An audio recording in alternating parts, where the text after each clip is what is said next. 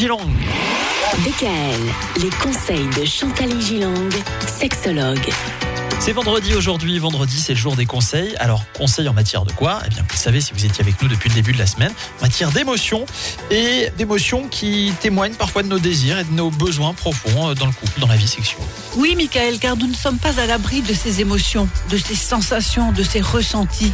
Et heureusement qu'ils existent, car nous sommes des êtres vivants, sensibles, complexes. Oh, oui. Ah oui. Alors les Certains animaux plus aussi, hein. mais, mais nous, c'est ça. Mes conseils, ne jouez pas les durs dans votre couple.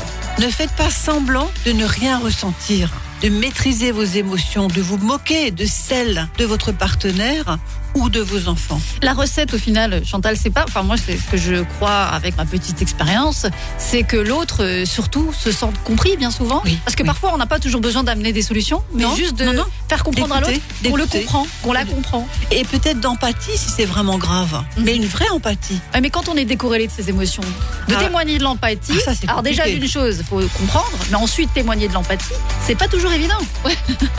Car ces faux semblants, ce sont des faux semblants finalement, de jouer au dur, le héros, le Mhm. cow-boy systématique, ruinent la bulle intime et complice du couple. Ils nous éloignent de l'amour et de l'érotisme. Alors peut-être que certaines personnes, durant le coup de foudre, durant la passion amoureuse, peuvent exprimer des émotions, même si ça n'était pas le cas dans leur famille, parce que c'est beaucoup un élément familial Mhm. et sociétal. Mais quand le couple rentre dans une routine, quand on a des enfants, etc., bien, bien souvent, ces personnes-là passent à l'essentiel et mettent les émotions dans un placard. Faire l'amour avec un robot sans empathie, sans chaleur, sans affection n'a jamais été une réussite. Au sein de votre couple, vous avez le droit de pleurer, d'exprimer vos craintes et vos souffrances. Et cela vous mènera vers d'autres émotions positives, celles-là, comme la joie, le sentiment amoureux, la plénitude et cette sensation de bien se comprendre l'un l'autre. C'est unique cette sensation-là.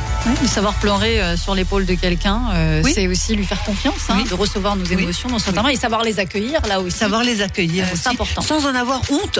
Tout à fait. Oui. C'est beau ce que vous dites là. On va pleurer. Chantal, vous serez là la semaine prochaine? C'est Oui. Noël dans une semaine, mais vous, serez là quand même avec nous la semaine Fidèle prochaine. On se réjouit de vous retrouver lundi. Bon week-end Bon Bon week-end. week-end. DKL, retrouvez l'ensemble des conseils de DKL sur notre site internet et l'ensemble des plateformes de podcast.